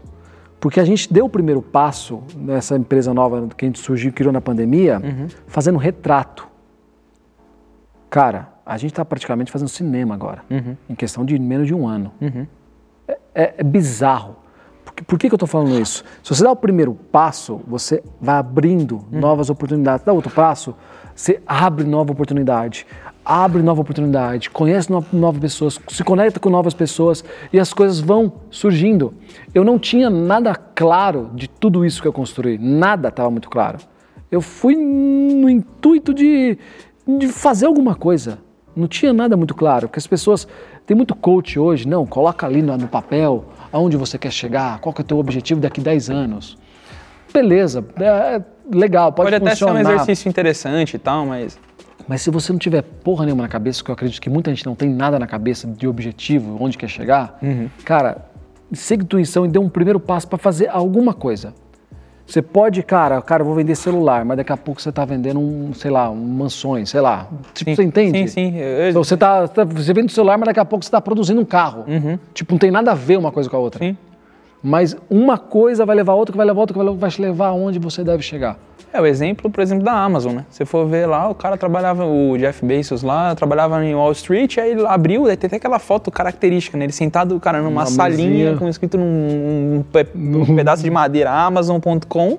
E é isso, cara. Começou vendendo livro na internet e olha o que o cara é hoje. É gigantesco. E, e falando de você, cara, me fala como é que foi esse, esse incentivo de, cara, vou dar o primeiro passo nessa porra. Porque você foi disruptivo no teu segmento. Sim. É, assim, né? é, eu- vamos lá. Na, na parte. Eu vou começar até um pouco antes, né? Eu. Durante um, um- um bom tempo da minha vida, eu, eu via meu pai e minha mãe ali patinando, tentando sair do lugar. Meu pai passou muitos anos numa situação bem complicada, principalmente financeira. Graças a Deus, saúde a gente sempre teve. E me incomodava muito a questão da minha família estar naquela posição que ela estava. E, cara, aquilo me incomodava de um jeito que eu falava, eu vou mudar essa porra. Eu- não vou esperar que eles façam, que meu pai. Eu vou, eu vou dar um jeito. E, cara, engraçado, Deus entregou um- uma, uma penca de oportunidades. E eu fui aproveitando algumas que eu consegui enxergar, né? A, a esfera hoje é, é o que é por conta disso. De alguma oportunidade que eu consegui pegar ali, entender, lidar muito bem. Sensacional essa história. Exato. Agora, é, o, o do helicóptero foi tipo uma necessidade que, que aconteceu. O, o canal VHD é, foi, foi assim. Eu tinha uma necessidade muito grande de. Eu, eu, eu sabia que eu vivia uma vida bem diferente da galera. E eu via que a galera adorava aquele lifestyle. Adorava. Então, assim, eu falava, cara, eu preciso de alguma forma é, deixar isso mais aberto, porque isso é uma vida muito fechada, é um nicho muito pequeno. Eu vejo que existe umas fantasias e tal, e as pessoas querem saber. E era normal, eu batia, sentava pra conversar com alguém. O cara falava, pô, você é? O cara pegava uma lista, um rolo de pergunta, descarregava. Eu não conseguia, tipo assim, às vezes eu sentava numa mesa de jantar ficava todo mundo olhando pra cara. Eu ficava até constrangido, eu falava, fudeu, o cara não. Foi, aconteceu exatamente isso quando eu conheci meu sogro. Meu, eh, minha, minha sogra e meu sogro me chamaram para jantar um dia, e que por sinal foi, foi legal pra caramba, eles foram, foram muito receptivos. Aí meu, meu, meu sogro tava louco. Aí ele perguntava uma coisa atrás da outra. Ficou minha cunhada, meu cunhado, meu outro cunhado, tipo, todo mundo assim, ai, puta que bosta, fica esse desgraçado, sabe? Ficou até chato. Mas era isso. Aí eu falei, cara, eu preciso desenvolver alguma coisa para trazer realmente é, informação para essas pessoas, porque realmente é, é muito, como é que fala? É muito escasso. Ninguém sabe nada sobre isso. E aí eu comecei a fazer, mas assim, na brincadeira, porque eu não fazia ideia, né? Tipo, hoje o canal VH dele tem acho que 205 mil inscritos, isso porque ele tá parado já faz quase seis meses. É o maior canal de, de helicópteros do mundo. Então, tipo, você fala, ah, pô, beleza, perto de um Whindersson Nunes e tal, é pequeno, mas se eu for ver dentro da realidade daquele nicho, é uma coisa muito grande é que eu consegui fazer. E e, cara, muito doido, porque, tipo, por exemplo, o Ryan, que tá sentado aqui atrás, que é nosso wingman aqui, foi isso. É um moleque de 14 anos, começou a ver o canal, despertou a vontade dele, puta, quero ser pro helicóptero. E aí a gente gerou um... E, e, assim, esses são os poucos, os poucos, as poucas referências que a gente sabe de pessoas que realmente eu dei um horizonte pro cara, né? Que animal. E, então, assim, depois que você vê o tamanho que o negócio vai tomando, a proporção você vai vendo, tipo, o quanto você, de, de, certa forma, somou na vida de alguém. Então, cara, é, é muito louco isso. É muito louco. É um, é um bagulho que você, você, é, não consegue nem, nem mensurar. Né? E, e, é meio surpresa quando acontece isso, quando, pelo menos no começo, né? Porque eu também, às vezes acontece muito disso, de ser inspiração na vida de outras pessoas. E no começo, quando as pessoas me falavam isso, eu falei, caraca, é mesmo? Sou inspiração vejo alguém? É, não é isso? É isso eu né? inspiro alguém, tipo, você fala, caraca, aí você começa até a tomar cuidado com o que, que você vai compartilhar uhum, e falar. Uhum. Porque tem pessoas ali que estão sendo influenciadas por você, né? Tem. Você vira uma chavinha, né, cara? Sim. Muito louco isso, meu. É, a gente tava conversando isso ontem num grupo aqui, né? Eu tava falando que, tipo, pô, eu recebo às vezes uns feedback de uma molecada de 15, 16 anos, 17 anos. E, e você vê que o cara realmente está numa realidade que eu já estive lá atrás, mas o cara já tá bem mais na frente do que eu, porque ele tem a mentalidade que eu tenho hoje com 17 o cara tá numa mentalidade de crescimento, Exato. que ele realmente quer viver uma vida fora do normal, do que ele tá em volta. Então ele tá buscando isso. Pô, cara, por exemplo, eu comecei a ler com mais frequência a partir dos 30 anos, né? Eu não gostava de ler eu, com esse negócio de mostrar, falar sobre livro, não sei o que, não sei o que, eu vejo os moleques de 18 anos começando a ler. Eu falo, puta, que da hora, velho. Eu influ influenciei positivamente ao cara ter uma leitura que vai agregar pra caralho na vida dele. Que animal. Então, é, é, é, é muito louco, assim. Eu falo que eu tive. É, o pessoal pergunta, pô, mas valeu a pena tudo isso que você fez? O canal VHD financeiramente não valeu a pena porque eu investi muito dinheiro e eu não tive retorno. Mas foi mais por conta do nicho da aviação de helicóptero. Mas, pô, mas foi tudo que você conseguiu, foi através disso, né? Isso, exatamente. Mas fora isso, cara, nossa, eu, eu recebi muito de volta das pessoas e, e, e, muito que eu não consigo nem mensurar, né? Que tem uma porrada de gente que eu não tive contato. Eu não consigo saber o quanto eu ajudei na vida dessa pessoa, o quanto eu consegui melhorar na referência dela e no, no, no horizonte dela e etc. Mas é, é, exatamente isso. Quando você dá esse primeiro passo, acho que o primeiro vídeo que eu fiz foi muito engraçado. Essa, essa história. O primeiro vídeo que eu fiz foi voando na chuva. Como é voar na chuva. E, e, todo mundo tinha essa. Eu sentava com alguém, o pessoal ah, mas pode voar na chuva? Era, era uma pergunta muito frequente. E aí um dia eu tava lá tal, aí eu descobri como conectar o Bluetooth do celular com, com, com o headset do, do, do, helicóptero. Falei, puta, que da hora, dá pra conectar e grava minha voz. Porra, que legal no que gravador do iPhone e tal. Falei, pô, isso aqui abre um espaço para eu conseguir gravar enquanto eu enquanto gravo um vídeo, eu gravo um som bom daqui. Eu falei, puta, velho, legal, acho que vou testar isso num voo. Aí a gente tava indo, aí eu tava levando as irmãs do meu chefe na época, tava um puta tempo bosta, assim, de chuva, mas era só chuva. Não, assim, tava uma, um teto baixo, mas era tranquilo de voar com o helicóptero. Aí eu falei, nossa, hoje é a oportunidade. Aí eu catei minha GoPro, que tava na minha mochila, tava com, tipo, dois palitinhos, eh, tanto que tá gravado em 720p, eu nem configurei a máquina, não fiz nada. Eu simplesmente pluguei ela lá, meio que travei ela no estofado para ela vibrar menos, mesmo assim vibrou pra caralho. De, tipo, você vê que nas bordas, porque era uma GoPro 2, então não Nossa. tinha estabilização, não tinha nada. Então você vê que as beiradas estavam muito vibrando, né? É, esse, pô, esse vídeo tem, sei lá, acho que uns 300 mil views, sei lá, tem view pra cacete. Que animal. Aí e foi assim. E, e é exatamente esse primeiro passo que você tá falando. Foi um negócio que aconteceu muito assim. Eu falei, cara, eu vou, vou gravar. Na, na volta que elas não tiverem, eu vou gravar. Aí eu gravei lá e tal. Aí eu cheguei pro Fih e falei, Fih, me ajuda a sincronizar isso aqui, velho. Que eu não faço ideia de como eu vou sincronizar esse áudio. Ele, pô, você não bateu nenhuma palminha e tal. Eu falei, mano, eu não, sei. Qual a chance de eu saber disso, né, velho, de audiovisual? Ele, não, quando for assim, bate uma palminha, porque a gente consegue pegar os dois picos e enquadrar e tal, não sei o quê. Aí ele conseguiu é, fazer, a, tanto que tá até com um delayzinho, assim, não tá exatamente perfeito. O Fih falou, mano, eu perdi maior tempo pra fazer isso aqui. Joguei o vídeo e aí nasceu um canal. Ó que loucura. Tipo, aí nasceu tudo isso que a gente tá vendo. Ó que, que bagulho louco. 700 mil Puta views. que pariu, cara. Que fantástico isso, meu. Sem pretensão, Sem completamente pretensão despretensioso. nenhuma. Aí um outro, que é o Pouso no Blue Tree, foi igualzinho. É outro vídeo que viralizou. Deve ter o quê? Deve ter um milhão e pouco. Quase um milhão e meio. Foi isso também. 2 milhões e 600. 2 milhões e 600. Ah, Foi, foi exatamente a mesma coisa. Eu peguei e tal. Aí eu falei, puta, meu chefe me ligou, falou, meu, tem um amigo meu que tá querendo dar um pulinho lá em Sorocaba tal, pega ele lá e leva lá. Onde ele tá? Tá no Blue Tree, esquematiza tudo aí. Aí liguei e tal, não sei, sentei no helicóptero e acho que eu, acho que eu vou gravar. Véi, tava tipo assim, não tinha bateria. Tava com um pontinho, assim que eu liguei, ela já começou a piscar, tipo assim, tô sem bateria. O vídeo tem 7 minutos, foi o que eu consegui gravar até acabar a bateria.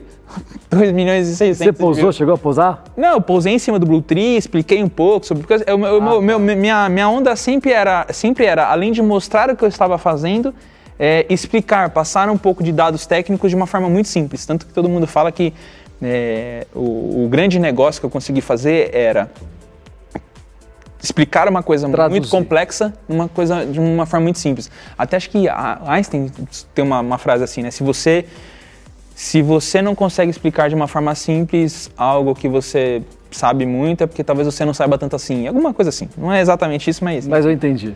É, exato. E, cara, hum, é muito doido, né? Porque você você não imagina que vai ter isso, né? Você não imagina que vai ter essa propagação. E eu tento entender esse vídeo até hoje, porque é o vídeo mais visto do canal. Eu tento entender, "Mas o que, que tem de mais nesse vídeo? Será que as os palavras-chave, o SEO do negócio, a explicação? Aí eu fiz um outro vídeo depois igualzinho, pousando no mesmo lugar, fazendo mais ou menos as mesmas- as mesmas coisas. Copiei todas as palavras-chave, eh, traduz tudo igual. Não deu a mesma coisa. Olha que loucura, não Que dá pra entender. loucura, não dá pra entender. Que foda, cara. Mas é Animal. isso, cara. Aí, tipo, se eu pensar assim, ah, puta, se eu não tivesse dado esse pequeno passo de gravar isso, nada disso teria acontecido. Eu ia ter procrastinado, porque eu já tava procrastinando de abrir esse canal há dois anos atrás. E em 2014 ou 2015 eu soltei um vídeo no Instagram quando o Instagram era 15 segundos. Lembra? Era muito tempo atrás. Aí eu fiz um vídeo, eu tava pegando alguém e levando para pro centro empresarial. Quando eu cheguei centro empresarial, tava vindo essa massa, porque a gente que mora aqui na Zona Sul, a gente sabe, né? Vem, tipo, chega às 4 horas da tarde, vem aquele puta frio, aquela névoa. Aí eu decolei do. Eu pousei centro empresarial, falei, cara, preciso decolar daqui rápido, porque tá fechando tal, tava baixando o teto. Aí eu decolei a minha saída. Daí eu peguei, tipo, tava com a GoPro, dei um play também, gravei, tipo, 15 decolando, decolando, passando entre os prédios e saí. Como, como o teto já tava meio baixo, pertinho ali do Morumbi, Panambi, eu passei, tipo, na altura dos prédios e tal. Então ficou um vídeo bonito. E, cara, nesse, nessa época eu devia ter 2, 3 mil seguidores e tal. Esse vídeo, tipo, bateu acho que 15 mil ou 20 mil, 25 mil visualizações. Na época. Aí eu falei, Caralho. cara, existe uma demanda aqui. Existe uma demanda para esse tipo de coisa. Realmente não tem. Hoje é mais comum, tem outras pessoas que abriram um canal também, inclusive alguns deles, pô, Vitor, tava querendo abrir, eu incentivei o cara, não abre, faz, não sei o quê. Então é realmente muito doido, assim, esse, o primeiro passo que você dá, que você jamais vai imaginar o tamanho da proporção que o negócio vai ter. Mas eu acredito que você tenha sucesso nisso também, cara, por conta da tua espontaneidade. Tá, assim. Eu sinto que, principalmente hoje, você não tenta ser nada além de, de você. Ah, sim. É, é- é- E isso é muito foda. O jeito que você fala, você fala no Stories como se você estivesse falando com, com um brother ali. é, é, é uma coisa que eu mais gosto de ouvir e é o que eu, que eu fico, assim, bem feliz com o feedback, é o cara falar exatamente, falar, cara, é engraçado porque eu, eu tive a oportunidade de conhecer outras pessoas no YouTube e Instagram e tal, e muitos deles você conhece, o cara não tem nada a ver com o que ele tá ali, velho. É impressionante. Aí você- vê o cara, tá acostumado a ver o cara nos stories ali, na brincadeira, zoando. Aí você chega pessoalmente, você vai ir na mesma linha. Ah, acho O cara acho não tem amigo, né? O cara não tem nada a ver com aquilo. Você fala, nossa, velho. Tipo, o cara. E, e o feedback que eu recebo é isso. Falando exatamente cara, que você é lá, você é É aqui. só você pegar esse case que é a Juliette. É Tem que, tem que gerar empatia, cara, conexão. A pessoa precisa se enxergar no negócio. A Juliette virou o que ela virou porque as pessoas se enxergam, o Brasil se enxerga naquela mulher. Uhum. E ela tem um jeito, o jeito dela, tipo, ela não tá se fazendo nada. Então, é- Autêntico. e eu tento ser muito isso, ser muito autêntico, ser do meu, falar do meu jeito, falar muito foda, que eu falo muito foda, né? O pessoal fala, para de falar palavrão, mas, cara, a palavra foda pra mim não é um palavrão, sabe? É, é um sinônimo de coisa grandiosa. É, é- é- é o final da minha frase de tudo. sabe? Tipo, é intensidade. Eu sou um cara muito intenso. Cara, que foda, meu, que foda, sabe? Tipo, Isso eu- é muito foda, é foda pra caralho. é foda pra caralho. E- mas é isso, eu acho que é rolar, é, criar empatia com as pessoas, mas não criar empatia, né? É traduzir empatia, porque criar você vai criar algo que você não seja seu. Mas real- realmente mostrar o que você é de fato ali de verdade. Sim. É, eu acho que é bem por aí mesmo. Quando você, quando você é real, quando você é exatamente aquilo que, que você é, é, fi- fica muito mais fácil. Mas é óbvio, tem gente que vai falar, ah, isso é um dom. Eu não sei até que ponto. Você realmente você pode ter uma Pode ter facilidade. teu jeito, Pode- teu jeito, a sua personalidade. uma facilidade de comunicação e talvez a, te- a gente vê, tem pessoas que realmente têm uma dificuldade um pouco mais de comunicar. Mas é tudo é treino também, né? O pessoal fala assim, ah, por que você, você não tem vergonha de sacar o celular e sair gravando? É, não- Eu falo, cara, Eu talvez no venci isso, começo eu tinha. Talvez no começo, eu, é, que nem quando eu, às vezes quando eu tava gravando pro canal VHD e eu via que tinha gente perto, eu falava mais perto da câmera, mais baixinho, É, ficar tímido. mas, mas- mas sozinho no carro, falei, tipo, é o meu jeito normal. Sabe uma coisa que eu peguei afinidade muito? Porque a questão é pegar afinidade com isso aqui. Então eu tava no carro, isso é uma dica boa, hein? Eu tava no carro, tava começando a gravar stories. O que, que eu fazia? Colocava lá naquele encaixezinho lá Sim. e começava a falar, cara, tô indo hoje ali, ó, vou gravar um podcast com o Vitinho no canal VHD. Cara, vai ser, eu tô com uma expectativa alta e eu assistia. Aí eu gravava e eu assistia. Não postava nada. Eu gravava e assistia. Cara, isso me ajudou muito. Mas já teve uma, uma, uma pegada tipo assim, ó. Porque é sempre uma busca de, de evolução. A vida é muito louca, né? E, e, às vezes você, por talvez é, inocência da vida, você tenta ser algo que você não é. Replicar o que é, o que é uma pessoa que você gosta, você admira. Cara, e- eu, eu- lembro de alguns momentos que eu fiz isso, que eu tentei ser o que eu não sou. Eu só me fudi, cara. Eu só me estrepei. Eu só passei vergonha.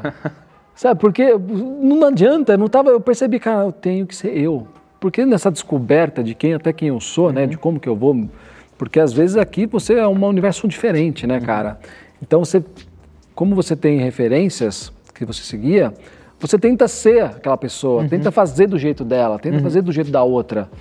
Mas, cara, você tem que fazer do teu jeito, é o jeito que, que, que realmente conecta, cara. É, vejo muito Já isso. passei é. muita vergonha já. É muito comum com o adolescente, né? Tipo, o adolescente ele tá meio perdido, ele não sabe muito bem o que ele é, aí ele fica replicando pessoas que ele, que ele quando então pega um youtuber, pega uma influencer e tal, e, e fala igual. Faz parte do aprendizado. E- Mas faz parte, é isso que eu ia falar, faz parte do aprendizado, mas vai chegando um momento que você tem que se achar ali naquele meio, com o jeito que. E vai de tudo, desde o jeito que você arruma o cabelo, o jeito que você se veste, a forma que você comunica. E, e óbvio, quanto mais autêntico for, por mais que você não tá imitando ninguém, cara, vai pra cima porque é o teu jeito. é- alguém vai gostar. Tipo, tem gente que gosta daquele Léo Lins, velho, que o maluco só faz piada mega, é, é, mano, de humor negro e tal, não sei o quê, mano. A galera Léo gosta. Lins, ele mora lá no meu condomínio, pô. Fala mal do cara. É mesmo? Ele... É lá da tua mãe, porra. A gente, mora- eu moro no condomínio que seus pais moram. Ué, mas, você, tá morando lá? Eu tô morando lá. Caralho, é mesmo? Tô, tem um tempão já que eu tô morando lá. Eu não sabia. Nossa, cara, eu não sabia que você tá morando lá, velho. É, eu moro lá, Que cara. tô loucura, mais de um ano morando Que lá. doideira. Cara, é seguinte, é, só pra gente encerrar aqui. Quanto vale o teu negócio hoje? Você tem noção disso? em Putz, valor? cara. Tem noção quanto teu negócio vale hoje? A fotografia de casamento, sabe que eu não faço ideia, bicho?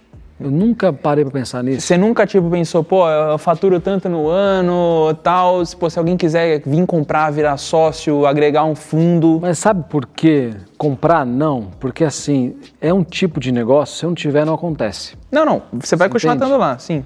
Mas.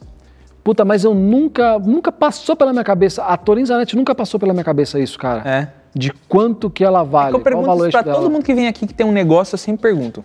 Cara, eu vou, eu vou procurar entender, porque nunca nem passou pela minha cabeça, porque a, a gente tenta calcular isso quando a gente quer fazer uma maneira, alguma coisa, né, de fazer de vender. Mas isso nunca passou pela minha cabeça, nem passa pela minha cabeça de vender esse negócio, porque eu acredito que não, não vai para frente. Pelo sentido que eu, é assim, o que, que eu quero hoje construir da Torin Zanetti? Por que, que não vai para frente? Eu quero dizer, não vai para frente um cara comprar, eu acho que não vai funcionar. O meu objetivo com a Torin Zanetti é transformar ela em uma marca que seja a marca mais desejada do país. Você tá bem perto disso. A, a gente está caminhando muito. Eu fiz um, um rebrand agora, a gente está tocando a marca com um cara muito foda, o Fernando De Grossi, que é um cara, um design espetacular. A marca ficou a coisa mais linda do mundo. Sabe que é você vê sua marca e você não conseguir falar de tanto que você chorava? Eu nunca imaginei que pudesse acontecer um negócio na minha vida. Que louco. É muito louco. Então a gente está tomando todo o cuidado, a gente está contratando, mudando alguns fornecedores, fazendo, fechando um time muito foda, porque a gente quer fazer pouquíssimos e excelentes casamentos. Sabe? A gente quer realmente fazer, falar, cara, porque bicho, eu tô indo pro meu terceiro filho. Eu amo o que eu faço. Eu nunca vou deixar de fazer casamento, eu acho, mas eu quero tirar um pouco o pé. Eu quero um pouco fazer menos, porque eu preciso ficar com a família. Não é porque eu deixei de gostar de casamento, não é porque eu quero trabalhar menos. Sim. É, são outras prioridades. Eu preciso ficar mais tempo com a minha família. A minha família precisa mais de mim no final de semana. Entendi. Então, cara, é meio que isso. Puta, cara, o valor do Torim para ele fotografar um casamento é esse. Sabe? Porra, faz sentido para você? Você enxerga valor nisso? Demorou, senão me deixa em casa.